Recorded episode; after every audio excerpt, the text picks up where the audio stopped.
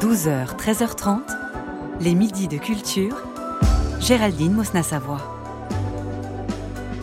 Place à la critique et place aujourd'hui à deux films dont les deux, dans des styles bien différents, ont trait au fantasme, aux idées qu'on se fait et qui font à chaque fois écran à une réalité toujours plus complexe. D'un côté, l'innocence de Hirokazu Koreeda, de l'autre, Dream Scénario de Christopher Borgli avec Nicolas Cage. Et pour en parler, j'ai le plaisir d'accueillir Thierry Chaise. Bonjour. Bonjour. Vous êtes journaliste, critique de cinéma, directeur de la rédaction du magazine Première, animateur de télévision et de et bonjour à vous, Adrien Desnouettes. Bonjour. Vous êtes critique de cinéma et enseignant. Soyez tous les deux les bienvenus dans les Midi de Culture.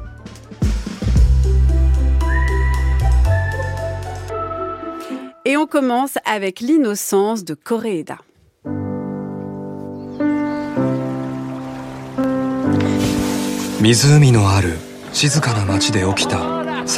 De.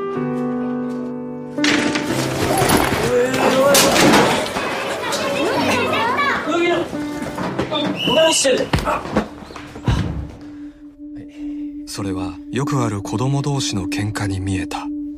ごめんなさい。Minato, garçon d'une dizaine d'années, devient étrange. Il perd une chaussure, demande si on peut avoir un cerveau de porc, met de la terre dans sa gourde. Sa mère, qui l'élève seule, s'inquiète et y voit les signes d'un probable harcèlement scolaire par l'un de ses professeurs. Ce ne sera que la première version d'une histoire qui en aura trois. À celle de sa mère s'ajoutera celle du professeur suspecté, puis enfin celle de Minato lui-même. Au fur et à mesure des points de vue, voici que la réalité, plus délicate et nuancée, mais aussi sentimentale, se fait jour et nous dévoile la vraie question, non pas qui est le monstre, mais qui est innocent.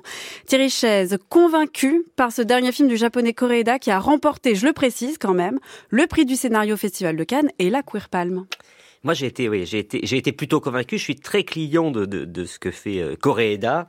C'est vrai que je vois que depuis sa Palme d'Or, son étoile a tendance à pâlir auprès de la critique, et moi, je, je, je, je lui, je lui reste fidèle. J'ai des bémols, mais je, je, Mm. je lui reste fidèle. Ce qui est intéressant ici, c'est que euh, bon, la grande œuvre de, de, de, Koreeda, c'est la famille au sens large ou resserré. C'est-à-dire qu'on est chez lui, la famille a pu être amputée, a pu être recomposée, décomposée, reconstruite. C'était Nobody Knows, tel père, tel fils, notre petite sœur, les bonnes étoiles. Là, on peut dire, c'est une mère et son fils, la première chose. Et ce que j'aime bien dans ce, dans ce film, c'est que ça fait la, pour la première fois depuis des années, c'est pas lui qui a écrit le scénario. C'est, quelqu'un d'autre qui s'appelle euh, Yuji Sakamoto. Euh, et c'est presque un film de commande, donc, puisque Yuji Sakamoto, lorsqu'on lui a dit, tiens, qui tu aimerais bien, ben, j'aimerais bien Koreeda. Et Koreeda dit, j'ai pris ce scénario, euh, quasiment sans le modifier. Et ce que je trouve intéressant, parce que moi j'aime bien les cinéastes qui creusent toujours la même chose, où j'y vois des petits détails, c'est que d'habitude chez lui, les personnages sont plus forts que le récit. Et ici, il y a en effet, comme vous l'avez dit, par cette construction, ce récit qui fait qu'il devient la chose la plus importante. C'est ce qui peut me, mettre par moments un peu en dehors, parce que je peux y voir un geste de petit malin de me faire trimballer, mais je trouve que la fluidité fait que ça marche et je me fais trimballer de plus en plus euh, de mon propre gré au fur et à mesure. Et je dois avouer que j'ai été assez touché sur ce que ça raconte aussi, sur qu'est-ce que la réalité. D'ailleurs, c'est- ce qui est génial, c'est que ça s'appelait Monster à Cannes, Oui, comme voilà. vous l'avez dit, qui était la traduction à peu près du, du, titre original japonais, à peu de choses près, et ça devient... Et pourquoi ça a changé devient- Ah, lui, lui, il dit, je ne... Par exemple, on lui a posé la question, et lui, il dit, je ne sais Ça pas... dépend pas de lui en fait, c'est la pas de moi, et en distribution à l'étranger. alors, on peut y voir un, un nouveau retournement de situation, c'est-à-dire que ça prolonge, à mon avis, toutes les fins du Parce qu'il y a cette chanson effectivement dans le film pour euh, découvrir, parce qu'on a l'impression au départ que c'est presque un film d'enquête, c'est-à-dire euh, qu'est-ce qui se passe, euh, qu'est-ce qui arrive à Minato, et il y a souvent cette chanson des enfants qui revient qui est Et en fait, qui le monstre, Et qui est le Et monstre. c'est exactement ce que j'ai vécu, c'est-à-dire que j'ai vécu, au début, je me dis, ah, ah c'est d'accord, j'ai vu Rashomon, je comprends, il va me montrer. Et puis, comme toujours chez Koreeda, moi je lâche prise et j'ai donc euh, fonctionné, j'ai été extrêmement ému dans, le- dans la partie à la façon euh, Calberry Finn, quoi. Adrien Desnouettes, Ben, je suis assez d'accord avec. euh, je sens qu'on va venir au bémol. là. Ouais, oui. Non, non, mais je suis d'accord avec Thierry. Simplement, j'ai pas tout à fait la même lecture du film et de ce qui s'est passé avec cette commande. Mm. En fait, euh, je suis totalement d'accord avec ça. Et d'ailleurs, c'est- un fait. C'est une commande qui a été faite, qui a été passée par le scénariste, qui est un scénariste de télévision, vraiment réputé au Japon, qui a été primé et tout ça. Mhm. Et qui, a, quand on lui a demandé quel réalisateur verriez-vous derrière pour illustrer ce scénario, et là, il a dit immédiatement Koreeda. Ce qui est probablement une très bonne idée. Sauf que on se retrouve avec deux films en un. Moi, le deuxième film, Le film je- du scénariste et le film de Koreeda le film du scénariste qui est en fait qui occupe les deux premiers tiers du film et le film de Koreeda Mhm. qui est en fait le dernier tiers du film. Et là où je reconnais Koreeda et où je reconnais le Koreeda que j'aime moi aussi beaucoup et pas que pour la Palme d'Or hein, depuis oui. On l'avait découvert en 2004 et tout ça. Là où je retrouve Koreeda, c'est dans la dernière partie du film. J'explique pourquoi c'est un peu problématique parce qu'en fait les deux premiers tiers appartiennent vraiment au scénariste. Rappelons que le film n'a certes pas euh, obtenu la Palme d'Or comme il y a six ans ou cinq ans avec euh, une affaire de famille, En mais il a 2018, obtenu ouais. le prix du scénario. Et pour moi c'est très symbolique parce que c'est le scénario qui a été primé et pour moi c'est justement ce qui pêche dans ce film-là parce que le scénario prend beaucoup trop de place. Quand je dis qu'il prend trop- beaucoup trop de place, c'est qu'en fait Koreeda, je le sens négocier avec cette matière qui n'est pas la sienne et en fait sur laquelle il achoppe. Il achoppe parce que le plaisir du scénariste est un plaisir de thriller, un plaisir de polar, un plaisir comme le disait Thierry, de, de- de narration à la Rashomon, c'est-à-dire différents points de Expliquez-nous. vue. Oui. Voilà, Alors, Rashomon. voilà. Pour ceux Une qui ne narration connaissent pas de, de Rashomon. Kurosawa. Tout le monde connaît, c'est juste qu'on n'a pas forcément la référence de Ouais, Rashomon. Rashomon, c'est un film de Kurosawa, dans Mhm. lequel Kurosawa, on est dans les années 50, avait eu cette très belle idée de raconter un même fait du point de vue de trois personnages différents. Un agresseur, en fait, c'était une, histoire d'agression sexuelle. Un agresseur, le mari de la personne, de la victime Mhm. et de la victime. Scénario qui donnera lieu, vous savez, à ces films qui inspireront toute la modernité, même la post-modernité, modernité, pardon, cinématographique, jusqu'à Tarantino, évidemment, pourquoi pas jusqu'ici, Mhm. chez Koreeda. En plus, on est au Japon. Rappelons quand même que l'invention vient de là.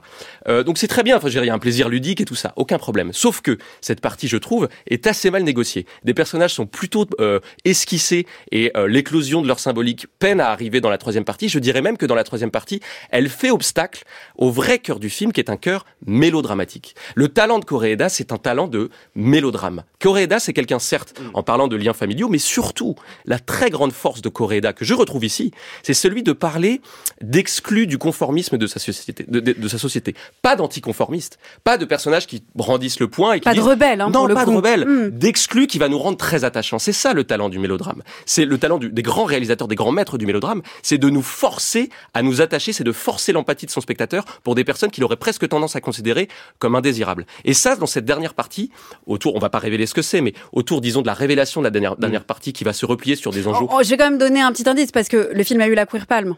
Oui. Oui, voilà, mais c'est- je pense même c'est même pas nécessaire de le Mm, dire. C'est-à-dire que la dernière partie qui va se resserrer autour des deux personnages principaux, qui sont des petits garçons du CM2 en fait, euh, elle est très très bien gérée. Et là, je retrouve vraiment le Koreeda que j'adore et qui me touche dans cette fin, où je retrouve que Koreeda, ce qu'il sait faire, c'est d'abord s'intéresser au cœur, vraiment au sens organique, au cœur, vraiment à la, Mm. à la dimension sentimentale. C'est-à-dire que tout ce qu'il fait avec ces deux petits garçons vraiment parvient à me toucher. C'est-à-dire qu'il sait, il- je veux dire, c'est un des meilleurs metteurs en scène d'enfants, euh, Koreeda. Depuis Nobody Knows. Hein.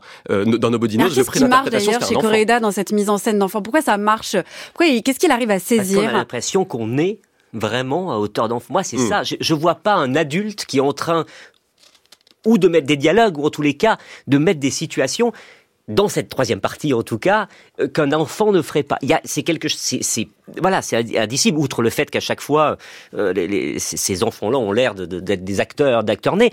Euh, on avait parlé il y a quelque temps d'un film qui s'appelle Déménagement De 93. voilà, le 93, qui et que Koreeda lui-même dit c'est un peu la matrice de mon cinéma. Et on retrouve, moi je pense un sens du casting, un sens de d'être à hauteur d'enfant, de ne pas de ne pas juger les choses ou de pas faire de ces enfants des adultes miniatures. C'est- ça qui marche. Mais je suis, je suis, je suis d'accord avec, avec ce qui vient d'être dit, sauf que moi c'est ce qui me plaît aussi, c'est-à-dire que à un moment, quand on fait une commande, on fait ce, on fait le pas de côté. Et puisqu'il y a cette troisième partie, il gagne ce, ce- ce duel. Moi, au début, ce que j'aime bien, c'est déstabiliser. C'est-à-dire, Je m'attends, on, on monte les premières, les premières parties, je- on me montre à l'aveugle, je me dis pas que c'est un film forcément de, Mm. de Koreeda. Mais une- ici, et parce que, une fois encore, ce que je disais, c'est que c'est le récit qui prime. Et dans la troisième partie, les personnages reprennent le pouvoir. Mais, mais c'est un jeu, un puzzle, euh, moi, qui me, qui me dérange pas. Adrien Desnouettes. mon bémol n'est pas que théorique et Ouais. rhétorique, c'est un bémol aussi de ressenti. C'est-à-dire qu'en fait, Vous êtes ennuyé Je me suis Ouais, ouais. clairement ennuyé. pendant les deux tiers du film. Je me suis ennuyé, il y a eu de grandes longueurs, et il y a même une vraie, une vraie incompréhension, c'est-à-dire qu'à un moment, certains personnages qui sont censés être clés et expliquer en quoi, en fait, euh, toute la première partie concerne des préjugés, bien sûr, comment Mhm. on, on a des jugements hâtifs qui nous éloignent de la réalité de ce qui se passe. Euh, en fait, des personnages auraient dû être beaucoup plus brossés. Je pense par exemple à ce personnage de la directrice, qui est extrêmement énigmatique et dont l'énigme ne nous sera jamais élucidée. Mais si, elle se révèle au fur et à mesure du film. Oui, c'est là où, où moi je vous rejoins pas, Adrien Desnouettes, c'est que justement, tout l'intérêt de ce film et de cette troisième partie si belle, c'est parce qu'il y a eu les deux premières. Cette troisième partie seule, peut-être qui aurait été seule avec Koreeda sans ce scénariste, aurait eu moins d'intérêt s'il n'y avait pas eu justement tous ces moments de confusion, de débrouillage vers la réalité. Totalement d'accord. Et je retiens d'ailleurs l'intérêt de, ce, de cette première partie mm. qui nous brouille et justement qui aurait dû permettre mm. vraiment euh, le, le, décollage de la troisième. Or, quand je dis que j'ai apprécié la troisième, je suis quand même nuancé, même dans mon appréciation de la troisième partie, ah, parce qu'il reste en fait, mais oui, il reste le spectre de ces, de ces scénarios non élucidés où je me dis mais pourquoi on a alambiqué à ce point? Et je, je finis par me dire il y a un plaisir de l'alambic et d'alambiquer pour alambiquer qui est le plaisir du scénariste. Et je trouve qu'à toutes les deux premiers tiers, Koreeda ne se fait pas voler son film, mais Koreeda aurait dû s'approprier mieux. Du moins. Oui, s'approprier beaucoup plus le matériau du scénariste. Thierry Chaise, vous n'êtes pas d'accord Non, parce que je trouve que moi je suis plutôt d'accord avec vous, c'est que Merci. moi je c'est la j'ai l'impression qu'il donne le spectateur a plus de place qu'habituellement. C'est parce qu'on se fait nous 50 000 idées, hmm. parce qu'au départ on a envie de trouver des coupables évidemment tout de suite. Croit, on croit cet enfant dès le départ, hmm, hmm. et c'est là, ça joue là-dessus. Puis le doute a et voilà et je trouve qu'on ça nous met nous-mêmes dans une situation d'inconfort et qui fait que peut-être on s'accroche pas, on s'accroche pas tout à fait comme on devrait. Mais moi, je trouve que, au contraire, je trouve que quand arrivent la, les dernières parties du puzzle, ben oui, il y a peut-être des pièces en fait qu'on avait imaginé qui ne, bah, qui ne rentre pas. Et, et, ça me ça me dérange pas, moi. Je, je, ça m'enlève pas en tous les cas l'émotion que j'ai. Et pour le coup, le procédé qui est connu de revivre une même situation mais d'un point de vue mm. différent, et qui s'élucide au fur et à mesure des situations. Je, je, pense par exemple à ce son de corps à un moment donné. Et mm. justement là, le mystère de la directrice est résolu puisque c'est une scène entre le petit garçon Minato et cette directrice. On entend ce bruit de corps pendant les trois parties et on se dit mais qu'est-ce qui se passe? On comprend pas d'où ça vient. Et tout à coup à la fin, ça nous est révélé. Le et problème... c'est pas du tout quelque chose de dramatique. Oui, mais c'est pas ça qu'on voulait élucider. Ce qu'on voulait élucider, c'est pourquoi cette école fonctionne comme ça, avec autant de mystères, où on a l'impression que les, tout le corps enseignant est body snatché par une espèce d'esprit qui les empêche de se parler. Et ça, ça n'est pas élucidé. Bah, c'est élucidé, mais c'est une, une charge euh, critique à l'égard de l'institution, voilà. qui ne dit rien, qui veut préserver les apparences. Néanmoins, euh, je, je, ne comprends, non, non, mais je ne comprends vraiment pas le, le temps qu'on s'apesantit là-dessus, alors qu'en fait, la vraie, ce qui, ce qui, fonctionne vraiment et ce qui intéresse Coréda, et d'ailleurs, je voulais revenir là-dessus, mm. on, on, disait tout à l'heure, mais qu'est-ce qui fonctionne avec cette dernière partie? Moi, ce que je trouve vraiment admirable, et je parle pas de tout le cinéma de Coréda, je parle de ce film-là. Ce qui est très admirable, ce qu'il arrive à faire avec ces deux acteurs-là, ces deux petits garçons. D'abord dans le choix du casting, et je pense notamment au deuxième, le plus petit des deux, ah, Ori, je crois, le personnage de Ori. Non, Ori, c'est le professeur. Je crois ah, que c'est. Ah, euh... Allez-y, je vais le retrouver dans mes Le deuxième petit garçon, voilà, celui qui se fait euh, dont on croit qu'il est harcelé dans la première Oshikawa. Voilà, qui se fait d'ailleurs vraiment harceler, ouais, Oshikawa. Euh, déjà, faut quand même souligner la précision et la sensibilité du casting. ça fait longtemps que j'avais pas vu un enfant qui jouait aussi bien.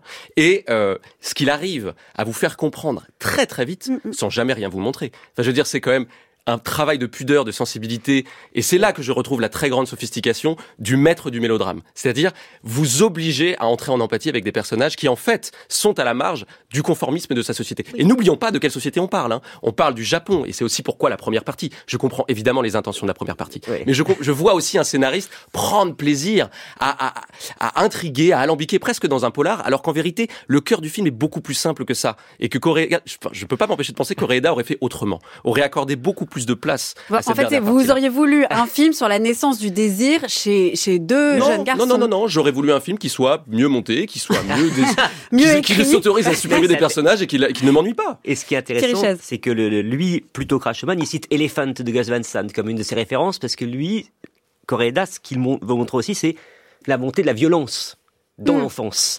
Et c'est pour ça que je trouve que la et en ça, lorsqu'il m'explique ça en interview, c'est que je me dis, ça rééclaire ça rend les deux, la partie, ça veut dire qu'il sait aussi, c'est pas juste un mélo, il, parle pas juste d'un mélo enfantin. Moi, ce qui marche, c'est pourquoi je suis attaché au personnage aussi, c'est parce que j'ai douté d'eux en permanence et que c'est ma propre culpabilité, par exemple, qui mmh. parfois peut résonner dans cette troisième partie. Je suis encore d'accord avec vous, Thierry J'ajouterais juste une chose justement sur ce titre qui est passé de mmh. monster à, à l'innocence.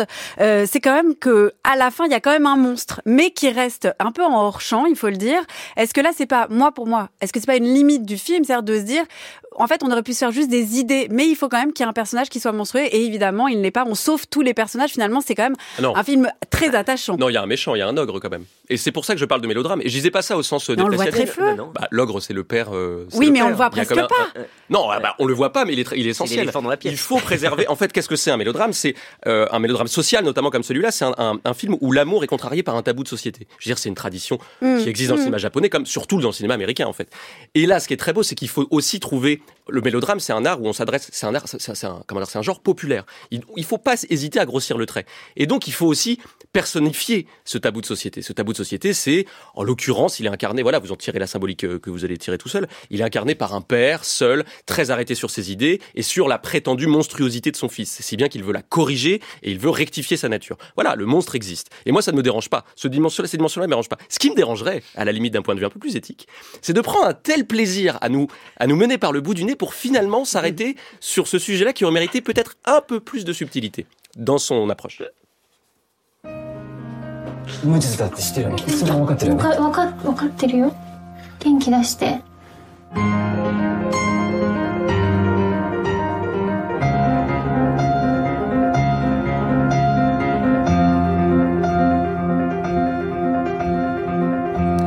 L'innocence de Coréeda, ça sort aujourd'hui au cinéma.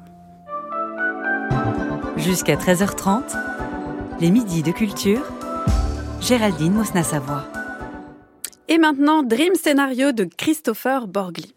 Guess I'll, uh, guess I'll see you in my dreams. yeah. of course not.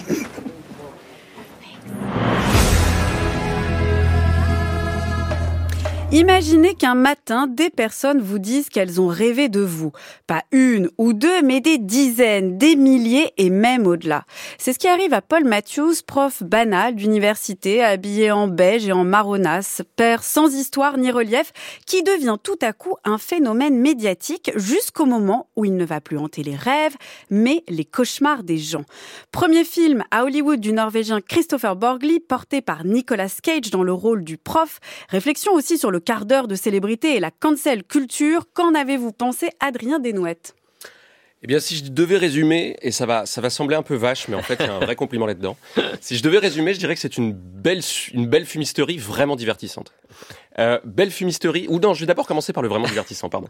Vraiment divertissant parce que le film est Commencez vraiment... par la caresse. Oui, je vais commencer par caresser. Je vais commencer par dire ce qui est réussi d'abord. Je veux dire, le film est vraiment très ludique. On est euh, déjà, on est en...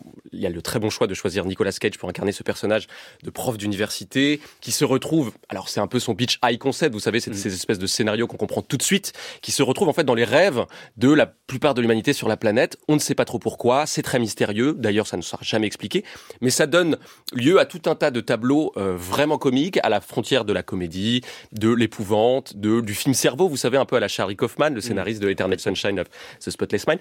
Donc voilà, il y a vraiment, je retrouve cette espèce de plaisir à presque d'alambic, à de de- de- de- d'éprouvette. à on va partir d'un très bon acteur, on va partir d'un très bon personnage. J'ai un super pitch et je vais vous déplier tout ça à travers des tableaux super ludiques. Et ça, ça marche. Je veux dire, je ne suis pas ennuyé. Le film dure à peu près deux heures et à aucun moment, sauf à la fin où je commence vraiment à, là, je vais plus cacher mes coups. Hein, je commence vraiment à m'ennuyer. C'est-à-dire qu'il a de très très belles intuitions gâchées par des prétentions satiristes. Ça peut paraître un peu bizarre de dire ça, parce que c'est très bien de faire de la satire, moi j'adore la satire. Surtout hein. pour un film qui se veut plutôt comédie, comique ou pas Oui, alors qui, qui assume totalement d'être de la comédie, qui assume le, le pendant extrêmement grotesque de, de, ça, de, de tout ce qu'il décrit. Et c'est justement sur l'approche de la satire que je le trouve limité. Parce qu'en fait, euh, Borgli, donc Christopher Borgli, ce cinéaste, euh, s'inscrit vraiment, et c'est d'ailleurs produit par, il s'inscrit par ce nouveau cinéma euh, produit par A24, euh, représenté par des cinéastes comme Robert Eger, Ari Aster, qui est son, qui est son, qui est son producteur. Ari Aster, vous savez, c'est celui à qui on doit Midsommar, à qui on doit is Afraid dernièrement.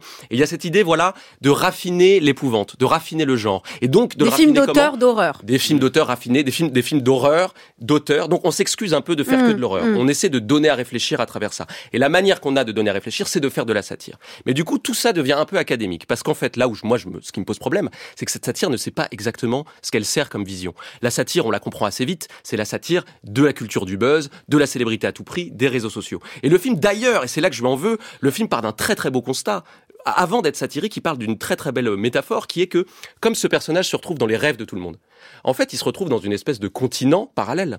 Et la, métaphore qu'il tisse, le parallèle, c'est qu'il dit, mais en fait, à travers les réseaux sociaux, à travers tout ce qu'on est en train de vivre, on a créé un continent numérique que l'on croit en contact avec la réalité.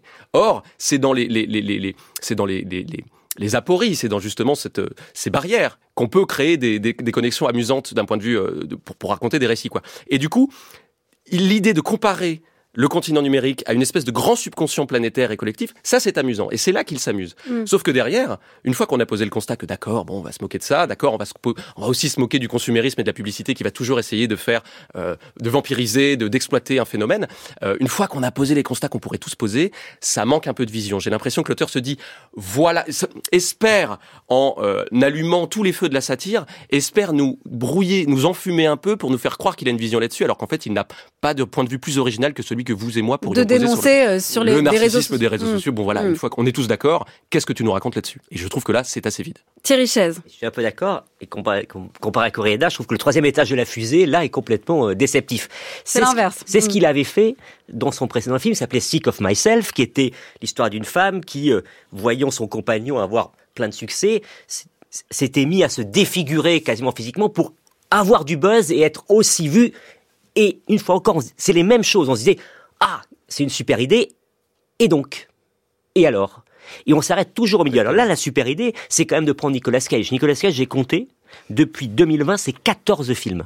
Il a fait 14... Et Qui, qui, qui ont pas vraiment marqué. et qui est devenu, mais qui est plus, Mm. d'ailleurs, Nicolas Cage est sur la toile. Il est devenu un même vivant, c'est-à-dire qu'on peut le voir ressurgir, non pas Mm. dans nos rêves, mais on le met dans des parodies. Et je le trouve lui absolument fort. C'est un choix parfait. C'est, un- je trouve qu'il est, ce qui joue ce type, ce professeur qui finalement euh, a toujours, il a un projet en cours. Bon, il se l'est fait voler par euh, par une autre enseignante qui a pris son concept. On voit un homme qui tombe. Alors cet homme va toujours tomber, mais il va d'abord monter un peu avant de tomber de plus, de tomber de plus haut. Mm, mm. Et il, il joue ça de manière incroyable. Et comme quand je vois dans la peau de John Malkovich, par exemple, je rentre là-dedans pour jouer. Sauf que, et, et j'y prends un plaisir énorme, d'autant plus que je trouve que la mise en scène, justement, entre rêve et réalité, il n'y a pas d'un seul coup les rêves qui sont filmés différemment de la réalité. Il y a un moment où, on- bon, sauf quand ça bascule dans l'horreur, mais on se dit, qu'est-ce qui peut se... Et, et je trouve que là, pour le coup, on est spectateur actif. Mais on attend forcément. Et donc, et après, je trouve que c'est plus des choses de petits malins. Outre le fait qu'on voit, on perçoit assez vite qu'il ne saura pas bien finir. Ça se voit parce que quand, en effet, on, s'ennuie un peu, on se dit bon, là, ça tire à la ligne et je vois pas. Et donc, on Il va pas faire- pouvoir s'en sortir. Oui, on euh, fait Plus que une ça, fin. Ouais. plus, plus Voilà. que tirer à la ligne, Voilà. il invente une autre idée. Voilà. Et en fait, il donne une deuxième, ulti- une deuxième vitesse à son idée pour en fait euh, masquer le fait qu'il il son impuissance à conclure. En fait. Les vannes qu'il peut y avoir. Moi, ça peut me faire marrer à un moment que le, le quand il se fait un peu canceller, comme on dit en bon français, il, il serait, le seul, le seul pays qu'il accueille, c'est la France. et c'est, et, ah, c'est marrant. Oui, mais ça devient d'une idée formidable, Mm. un truc parfois un peu de petit malin, toujours pour moi rattrapé par Cage. Il y a quand même toujours cette présence de Cage qui fait, mais, et comme Sick of Myself, je me dis, ah, il manque, il manque un, un- un relief. Lisez, lisez- il manque un, voilà, c'est- au-delà du constat, il me manque un truc. C'est ce que disait aussi Adrien, c'est-à-dire qu'en fait, qu'est-ce que ça veut nous dire À part dénoncer une chose qu'on peut dénoncer, à savoir euh, un égo trip, euh, la culture du moi, le narcissisme, etc. Il n'y a pas de fond en fait dans ce film. Non. Adrien Desnouettes. Et, et c'est- une fois encore, c'est presque pas ça qui me dérange, parce qu'il Mm. ne dit rien, mais il ne dit rien avec beaucoup de virtuosité. Il est clair. vraiment bon, hein, il est talentueux. Oui, mais la virtuosité, vous l'avez dit, tourne à vide au bout d'un moment. tourne complètement à vide. Et là où ça m'embête, c'est qu'il s'excuse de ça en essayant de nous masquer euh, le, le, le, le- l'insignifiance totale de son film. Et je suis d'accord avec Thierry. En fait, tout ce qui s'intéresse au personnage, vraiment, en fait, au travail de Nicolas Voilà. Cage, au travail d'incarnation, d'épaisseur de ce personnage, est réussi. Et c'est là, en fait, et je pense, j'allais dire inconsciemment, mais non, c'est conscient de la part du, du cinéaste. Ne lui prêtons pas non plus euh, une inintelligence qu'il n'aurait pas. Ce qui est conscient, c'est, il se dit, ok, j'ai une très belle idée. Sur cette très belle idée, je vais essayer de fouiller en m'intéressant au personnage. Et la très belle idée qu'il a, qui creuse la veine comique de ça, c'est qu'il s'intéresse à un personnage de, qui est prof d'université, frustré. Et ce qui est très beau, moi, ce que je trouve très drôle. Il est parti d'ailleurs d'un fait divers. Oui. Euh, en 2018, il le dit du- d'un prof cancel culture, en fait. Voilà, qui a perdu son, pro- son poste et qui s'est donc fait le porte-parole de la cancel culture. Et sur ce sujet, d'ailleurs, le réalisateur est un petit peu ambigu parce que d'un côté, euh, il a l'air d'être du côté de ce prof et en même temps, il dit mais les gens s'offusent comme s'ils n'ont jamais rien fait de mal. Donc en même temps, on sent aussi qu'il qu'il veut s'en moquer. Enfin, en tout cas, il, est, il, il dit qu'il a été obsédé par ce type de gens euh, tout à coup euh, cancelled et, et, et exclus de toute leur vie normale. Mais, mais c'est là qu'il touche à quelque chose de beau, et, enfin de beau, pardon, de réussi, Mm. et ça touche à vraiment à la, la, la, la- le- le- la description du personnage, et quand on, on reste sur le personnage et pas sur cette dimension satirique, c'est qu'en fait, il parle d'un professeur d'université qui devient un buzz planétaire.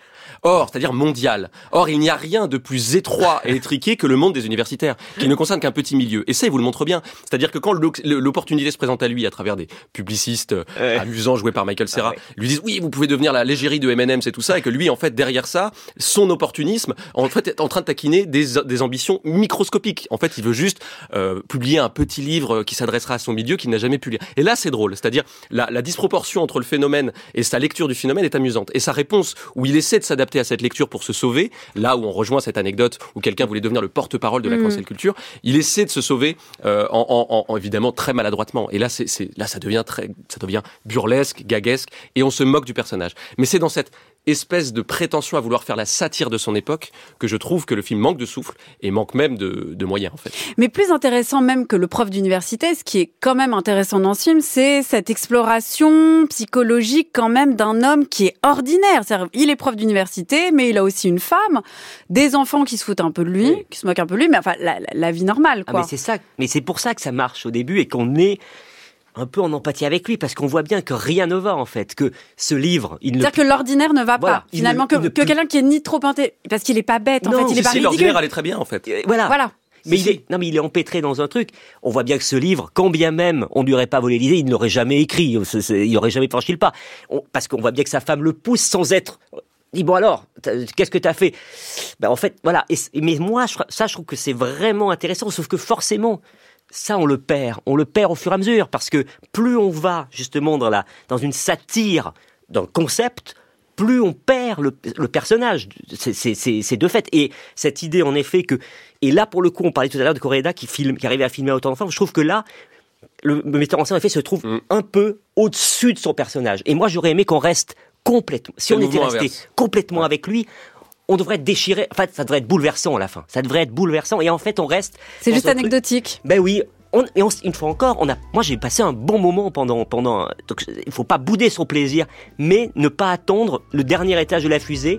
et ce film se fait plus un peu prétentieux par rapport à ce qu'il est. Et même convenu. La fin est plutôt convenue. Et juste en, quelques secondes, une dernière chose. Est-ce qu'on peut réussir un bon film sur ce sujet qui est ultra banal, que Bien sûr, la il reconnaissance, d'adopter un point de vue qui surprend, mm. ou tout simplement de servir une vision. Je veux dire, la satire n'a jamais été que de la lourdeur.